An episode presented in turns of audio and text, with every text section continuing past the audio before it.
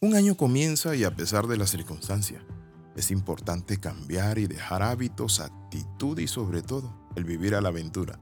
¿Quiere usted vivir una vida y dejar lo ordinario para convertirse en extraordinario? Bienvenido al devocional titulado Un año grandioso. ¿Cómo podemos tener nosotros un año grandioso? El apóstol San Pablo en 1 Tesalonicense capítulo 5 versículo 23 dice, y el mismo Dios de paso santifique por completo, y todo vuestro ser, espíritu, alma y cuerpo, sea guardado irreprensible para la venida de nuestro Señor Jesucristo. Muchas veces nosotros hacemos énfasis, pero ¿saben qué? En el cuerpo encontramos a las personas haciendo un énfasis mayor. No significa que no debemos cuidarlo, pero la Biblia nos muestra un orden de prioridad. El apóstol dice, todo vuestro ser, espíritu, en segundo lugar alma y en tercer lugar cuerpo. Pero las personas del siglo XXI, muchas de las personas del siglo XXI, se quedan atrapadas por su cuerpo. Gimnasios, salones de belleza, alimentos dietéticos, etcétera, etcétera, todo para el cuerpo. ¿Y qué con su espíritu? Mi amigo, la Biblia nos dice a nosotros que usted y yo tenemos un espíritu. Ahora te hago una pregunta. ¿Ya tienes identificadas las áreas donde te falta trabajar? Hay varias áreas que debemos trabajar en este nuevo año, que además de generar grandes cambios en tu rutina, van a aportar beneficio en tu vida íntegra, como dice las escrituras, y todo vuestro ser. No se puede usar una parte del ser, todo nuestro ser, y se fundamenta en el espíritu, el alma y el cuerpo, sea guardado irreprensible. Hay personas que le dejan, según ellos, todas las áreas de su vida a la suerte, inclusive a Dios olvidándonos muchas veces y olvidándose que somos mayordomo y que Dios nos ha dejado un cuerpo, un alma y un espíritu por el cual nosotros debemos responder. Ahora vamos a ver en orden de prioridad. ¿Qué es lo primero que debemos trabajar en este año que viene? Lo más importante, nuestra vida espiritual. Todo el mundo, por el mero hecho de ser humano, dispone de una espiritualidad. Nuestro espíritu tiene sus necesidades de desarrollo, por lo cual ha de alimentarse, pero hay personas que no saben cómo alimentar el espíritu. Y hoy vamos a hablar cómo podemos alimentar nuestro espíritu. ¿Por qué? Porque la vida interior o espiritual es el lugar donde se lleva a cabo esa función de alimentación de nuestro espíritu. La vida verdadera que trae el Evangelio ha sido denominada de muchas maneras. Se le ha llamado vida sobrenatural. Noten esto. Vida interior. Vida de la gracia vida nueva, vida en Dios. Todas ellas son descripciones sencillas de una gran verdad, que nosotros no solo vivimos por lo que comemos. Por eso Jesús dijo, no solo de pan vivirá el hombre. Es decir, Jesús nos está diciendo, no solo vas a vivir de tu cuerpo los alimentos, necesitas alimentarte espiritualmente. Y cuando la Biblia nos habla de esto, nos habla del Evangelio.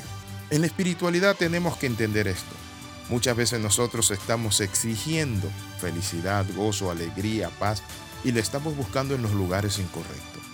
Hay personas que están buscando su felicidad y su paz y su tranquilidad en un gimnasio. Hay personas que están buscando su tranquilidad y su paz en la lectura, simplemente. Pero ¿saben qué? Es importante que nosotros trabajemos acerca de nuestra vida espiritual. Hace poco leí un artículo en internet que hablaba de la vida espiritual y decía que se podía vivir sin Dios esa vida espiritual y me reí mucho, mucho, me dio mucha risa porque es como aludir que se puede hacer una hamburguesa sin pan, es como un raspado granizada sin hielo y es como ir a un mar sin agua. Si no tiene agua no es mar.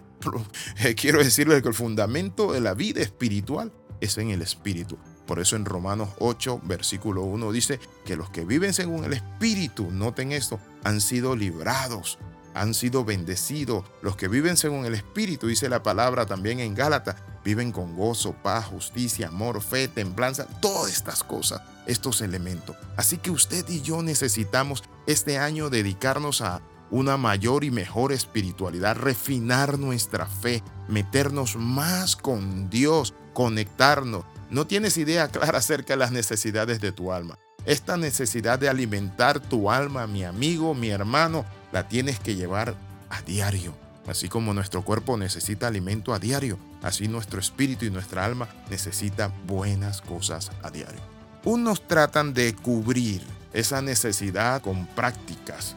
¿Qué prácticas? Con el hinduismo, con el yoga, el estudio del humanismo, de la filosofía. Otros también piensan que exclusivamente pueden alimentar su alma solo con literatura, con música clásica, a lo que ellos estiman como más sólido.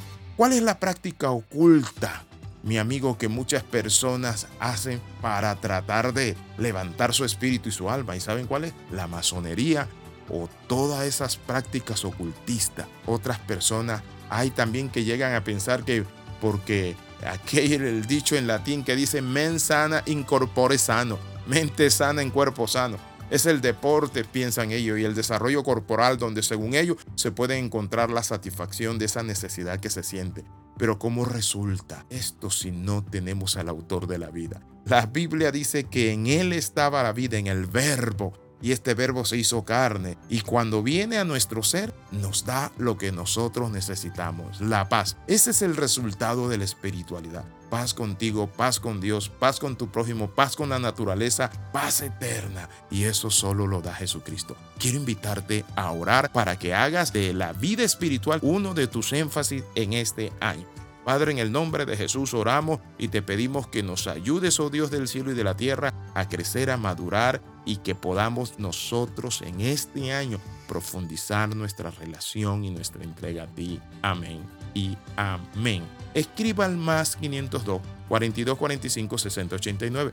Recuerde las 13, comenta, comparte y crece. Bendecimos a todas las naciones que nos escuchan. Le bendice el capellán internacional Alexis Ramos. Nos vemos en la próxima.